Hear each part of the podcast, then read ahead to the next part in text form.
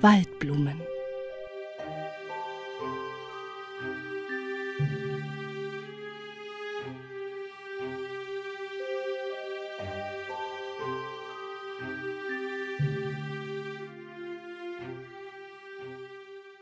Wie es gekommen war, das wusste niemand zu sagen. Aber es war nun einmal so. Der Wald wurde so viel besucht, so viel, dass er sich gar nicht entsinnen konnte, dass es jemals früher so gewesen wäre. Da kam die Wärterin mit den kleinen Buben und Mädchen, so klein, dass sie noch auf den Armen getragen werden mussten. Da kamen des Sonntags die Väter und Mütter mit ihrer ganzen Kinderschar. Da kamen nicht nur die ehrsamen Handwerker und Krämer, es kamen auch die großen Kaufherren, die wohlweisen Ratsherren und sonstige vornehme Leute mit ihren Angehörigen und ihrer Dienerschaft. Es war nach und nach Sitte geworden, sonntags in den Wald zu wandern. Aber dem Wald selbst war es oft verwunderlich, wenn sich so viele Menschen in seinen grünen Laubhallen versammelten. Er konnte sich nicht entsinnen, dass es so gewesen war. Und seine Erinnerung reichte doch so weit zurück, weiter als Menschen denken können. Wie schön der Wald war, das lässt sich mit Worten gar nicht beschreiben. Das muss man selbst sehen und selbst fühlen. Wenn auf Feldern und Triften sengend die Sonne brannte, dann war es angenehm kühl in seinen dämmerigen Schatten. Nur hier und da sah man durch das Laubdach den blauen Himmel, aber doch fand das Sonnenlicht den Weg durch das Gezweig, so dass es wie geläutertes Gold auf den Blättern lag, und dieses Sonnengold verwandelte sich am Abend in ein leuchtendes, prächtiges Rot. Wie wohltuend war die weiche Luft, wenn sie sanft und lind über Stirn und Wangen strich. Und wem die kranke Brust das Atmen erschwerte, dem wurde hier leicht und wohl, und mit Behagen sog er in langen Zügen die balsamische Waldluft ein. Man wusste nicht, wie es gekommen war, aber es war nun einmal so. Der Wald wurde so viel besucht wie nie zuvor. Mit der Waldeinsamkeit war es vorbei. Nur wenn es abends still geworden und auch der letzte der Menschen heimwärts gegangen war, dann begann in dem nächtlichen Dunkel des Waldes ein anderes Leben.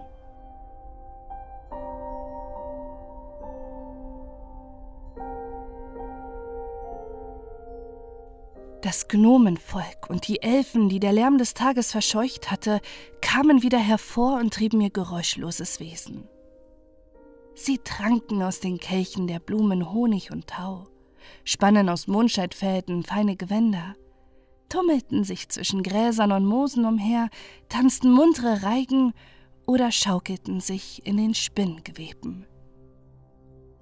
Aber so recht fröhlich wie in früherer Zeit war das lustige Gelichter doch nicht mehr. Dass sie sich jetzt tagsüber verborgen halten mussten, machte sie schon traurig. Und wenn sie sich endlich nachts hervorwagten und die abgerissenen Zweige und Blumen, die zertreten und zerknitterten Farnwedel sahen, konnte der alte Frohmut nicht mehr aufkommen. Und der Wald gehörte doch ihnen, nur ihnen. Endlich machten sie sich auf und zogen tiefer in den Wald hinein, bis zu der Stelle, wohin die Menschen nur selten kamen, wo nur noch die Zwerge und Wichtelmännchen hausten. Die nahmen sie auch gerne auf, und jetzt konnten sie es wieder treiben in gewohnter Lust. Nach wie vor aber strömte es dem Walde zu, reich und arm, vornehm und gierig. Es gab nur noch Menschen, die wie die Waldleutlein das Getümmel im Walde nicht mehr vertragen konnten. Für sie war der Zauber des Waldes dahin. Er war ihnen wie verloren, der sonst so schöne Wald. Dass sich aber in seiner Tiefe das uralte Waldleben noch erhalten hatte, das wusste keiner. Da beratschlagten die Zwerge und Elfen miteinander, wie diesem Leuten zu helfen sei, denn solchen Wanderfreunden waren sie wohlgewogen. Einer schlug vor, etliche tausend Spinnen zusammenzurufen, die sollten ihre kunstvollen Netze überall ausspannen, so dicht, dass keine Mücke durchschlüpfen könne. Zwischen Zweigen und Sträuchern, Stauden und Halmen, überall müssten die feinen Gewebe hängen, dass die Gesichter und Hände der großen und kleinen Ruhestörer und Beidfrevler fortwährend mit den Spinnenweben in Berührung kämen. Das könnten die Menschen um alles in der Welt nicht leiden.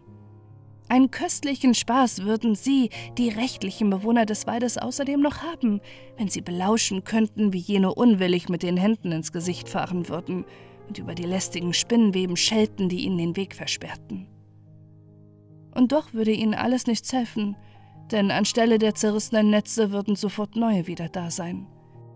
Dann würden die Störenfriede sicherlich bald ganz fern bleiben und die wahren Waldfreunde kämen wieder zu ihrem Recht. Das ist zwar ganz gut ausgedacht, sagte einer der Weisesten. Aber die Menschen, und namentlich die, welche von Waldschönheit nichts verstehen, würden sich durch Spinngewebe nicht zurückhalten lassen.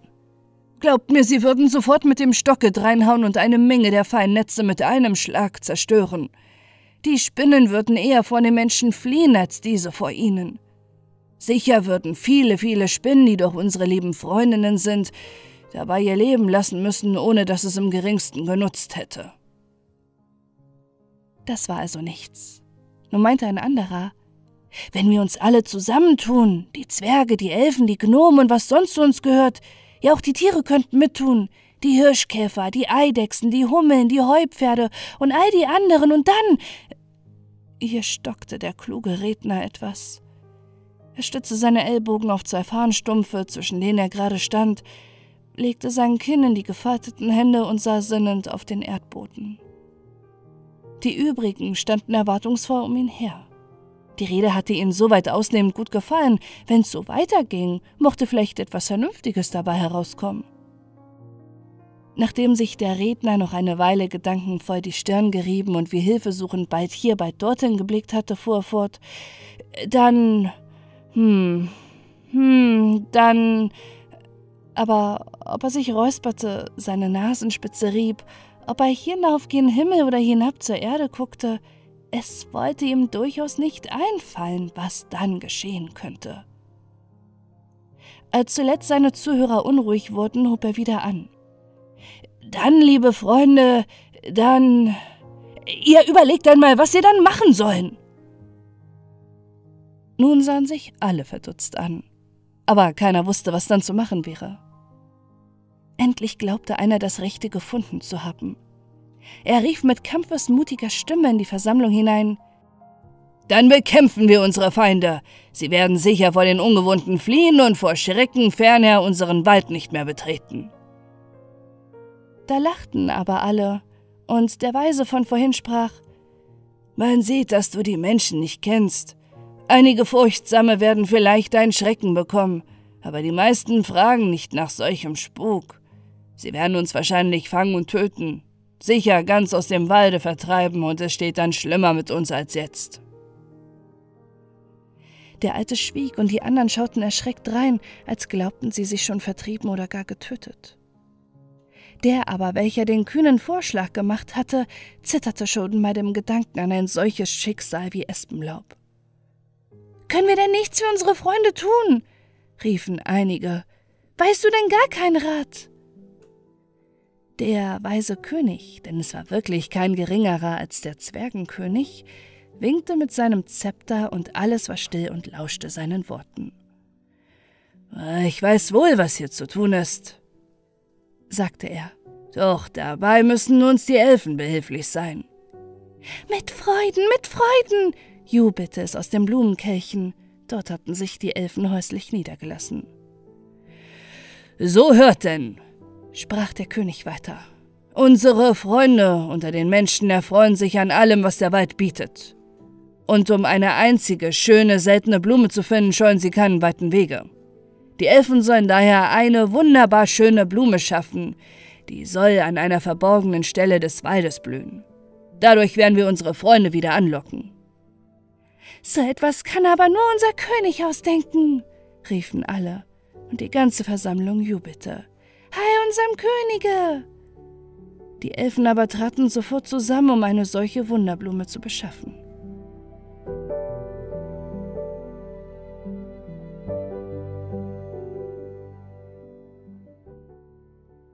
In der Stadt wohnte ein stiller, sehr gelehrter Mann, der bisher nur für und durch den Wald gelebt hatte. Nicht so, als ob er irgendein Erlös davon gehabt hätte, nein, gewiss nicht, aber da er viel bei seinen Büchern hockte, wäre er wohl schon längst hingesiegt, wenn er sich nicht aus dem Walde immer wieder neue Kraft und frischen Mut geholt hätte. Darum war er dem Walde auch so dankbar und hold, pries ihn in jedem Buche, welches er schrieb, und feierte ihn mit Begeisterung in seinen Liedern. Dieser Herr konnte es nicht mehr mit ansehen, wie von kleinen und großen dort Blumen und Zweigen abgerissen und umhergestreut wurden. Es tat ihm in der Seele weh, wenn er hörte, wie das Rauschen des Waldes und der liebliche Vogelsang von ihrem Lärm übertönt wurden. Trotzdem aber konnte er den Wald nicht missen. Darum suchte er immer so lange, bis er wieder ein stilles Plätzchen gefunden hatte, wo er sich seiner freuen konnte.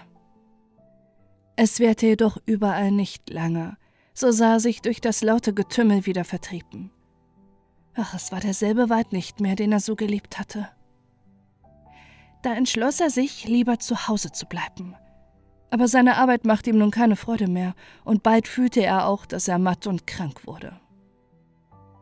Als er dem Walde eine geraume Zeit ferngeblieben war, dachte er bei sich, Wer weiß, vielleicht ist das Volk des Waldes längst überdrüssig geworden und hat ihn vergessen. Ich will doch einmal sehen, ob die alte Ruhe dort wieder eingekehrt ist. Und dabei trat das Bild des Waldes so lebhaft vor seiner Seele, wie sich jetzt die jungen Farnwede entrollten, wie unter den grünen Büschen die Maiglöckchen dufteten und überall der Gesang der Nachtigall und der helle Ruf des Pirots erklang. Er nahm seinen Stab und wanderte immer weiter dem Walde zu. Dort aber war noch alles wie sonst, dasselbe Getriebe, derselbe Lärm, Verstimmt und mit bitterem Groll im Herzen ging er durch das zertretene Gras und Moos an der Menge vorbei, immer weiter in den Wald hinein. Dort erblickte er an einer einsamen Stelle eine Blume, so seltsam, wie er bisher noch keine gesehen hatte. Mit frohem Erstaunen bückte er sich nieder und konnte sich nicht satt sehen an der wunderlieblichen Blüte. Aus hellgrünen, braun gefleckten Blättern erhob sich ein saftstrotzender Blumenschaft, an welchem ährenförmig mit Gereiht die zarten, lilafarbigen Blüten standen. Diese Blüten waren aber so seltsam geformt und so wunderbar zusammengesetzt, dass der sinnige Mann nicht mehr müde wurde, sie zu betrachten. Endlich brach er die Blume, um sich auch zu Hause noch daran zu freuen. Als er sich erhob und freudestrahlend umherblickte, leuchtete ihm in geringerer Entfernung wieder eine so fremdartige Blüte entgegen. Diese war weiß, aber ebenso duftend und wunderbar geformt wie die andere. Je weiter er kam, umso häufiger fanden sich die seltenen Blumen, und er hatte doch früher auch oft den Wald durchstreift, ohne sie je zu entdecken. War der Wald etwa verzaubert? Im Eifer des Suchens kam der Mann immer tiefer in den Wald hinein. Endlich machte er Halt, um sich ein wenig auszuruhen. Er ließ sich auf einen umgefallenen Baumstamm nieder. Nachdem er eine Weile so sinnend dagesessen hatte, schaute er sich um und, welche Wonne, er hatte seinen lieben alten Wald wieder gefunden.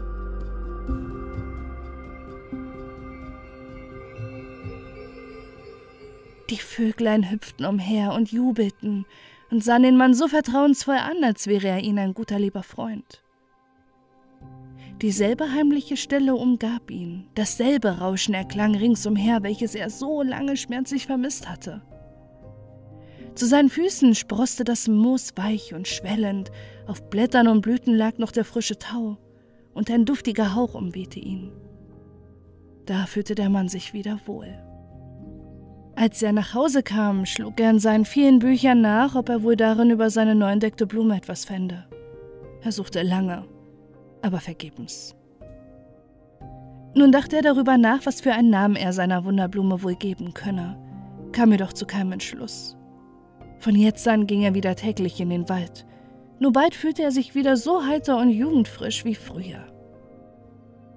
Die Wunderblume blühte weiter, und durch sie hätten wohl auch die anderen Leute den Weg in das Innere des Waldes finden können, aber die hatten keinen Sinn dafür. Mit der Zeit wurde es auch wieder stiller im Walde. Viele hatten nur der Reiz des Neuen gelockt, und sie fanden wieder andere Vergnügen. Den vornehmen Leuten war es nicht nach dem Sinn, dass sie den Wald nicht für sich allein hatten, sondern ihn mit so viel anderen Menschen teilen mussten. Und so blieb einer nach dem anderen fort.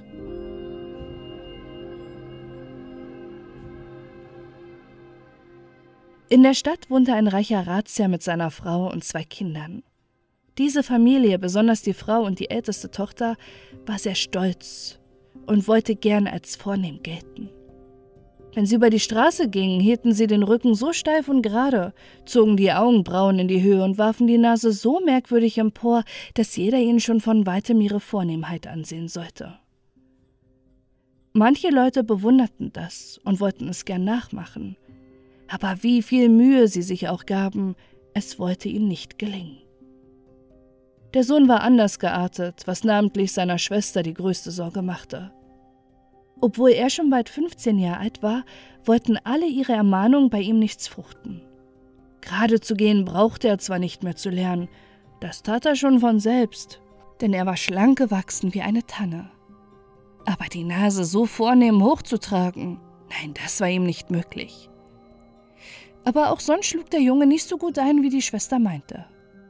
Ging die Familie zusammen spazieren, so war er trotz aller ihrer Ermahnung nicht dazu zu bringen, in einer ebenso steifen Haltung einherzuschreiten wie sie. Flog ein Vogel vorbei, so folgte ihm mit den Augen, und dann sahen Mutter und Schwester, dass er wohl die Nase in die Luft werfen konnte, wenn er nur wollte. Sah er auf der Wiese eine Schar Jungens umhertummeln, so leuchteten seine Augen vor Verlangen, auch mit dabei zu sein, und es war ganz umsonst, dass seine Schwester ihn ermahnte, sich nicht nach den wilden Gassenpuppen umzusehen gelangte man schließlich in den Wald. So war kein Halten mehr. Wie ein Reh sprang der Knabe über Gras und Moos und wie ein Wiesel schlüpfte er durch Ranken und Gesträuch. Hatte er sich auf diese Weise ausgetobt, so kehrte er wohl zu den Seinigen zurück. Aber lange hielt es ihn dort nicht. Er ging den Blumen nach, die er alle mit Namen kannte und die keiner besser zu finden wusste als er. Der Wald war bisher seine größte Freude gewesen. Es traf ihn daher wie ein Unglück, als er von seinen Eltern hörte, dass sie hinfort nicht mehr in den Wald gehen würden, weil sie nicht passte, dort mit allerlei Volk zusammenzutreffen. Du musst darauf verzichten, das bist du deinem Stande schuldig, setzte seine weise Schwester hinzu. Die Mutter aber, als sie seine Bestürzung sah, hatte doch Mitleid mit ihm und strich ihm liebkosend über das Gesicht. Nur noch einmal lasst uns in den Wald, bat Hans und diese Bitte wurde ihm gewährt. Als sie in den Schatten der hohen Buchen traten, lief Hans nicht gleich, wie es sonst seine Gewohnheit war, in wilder Lust umher. Er hatte das Gefühl, dass er gekommen sei, Abschied zu nehmen von etwas, das ihm lieb geworden war. Er entfernte sich auch heute von den Seinigen, aber nur, um ein stilles Plätzchen aufzusuchen, wo er mit seinen trüben Gedanken allein sein konnte. Nachdem er eine Strecke gewandert war, lehnte er sich an den Stamm einer alten Buche und schaute zu den grünen Wipfeln empor. Die wirren Brombeerranken zu seinen Füßen, die wilden Rosen, alle Gräser und Blumen betrachtete er mit liebevollem Blick, und das Herz war ihm recht schwer. Da zog es wie zarte lichte Nebelschleier an ihm vorüber. Was war es? Die Elfen umkreisten ihn, seltene Blumen in den Händen tragend, tanzten sie lustige Reigen. Nun schwebten sie nieder und pflanzten die Blumen in die Erde. Dann schwenkten sie ihre Schleier wie zum Abschied hin und her und waren verschwunden. Hans rieb sich die Augen. Hatte er geträumt? Oh nein, dort blühten ja die Blumen. Er sah aber noch etwas, was er vorher niemals gesehen hatte, denn die Elfen hatten ihm die Augen geöffnet. Die Blumen, die ihm früher immer nur leblose Wesen erschienen waren, lachten ihm jetzt von allen Seiten wie fröhliche Kinder entgegen. Den Käfern, Libellen, Bienen und Schmetterlingen sah er deutlich die Lust an, die sie an ihrem Dasein hatten. Alles um ihn her hatte Leben, und er verstand das Rauschen der Baumkronen, das Flüstern der Blätter und den Gesang der Vögel. Jetzt schickte er sich an, die Elfenblume zu betrachten. Oh, wie war sie doch so wunderbar schön. Da gab es purpurfarbige, weiß und violette, zart und duftig. Einige Blüten sahen aus wie Bienen, die um einen Blumenschaft saßen, andere glichen wieder den Fliegen und Spinnen, noch andere waren wie mit Tautröpfchen behangen, die diamantenen Tränen glichen.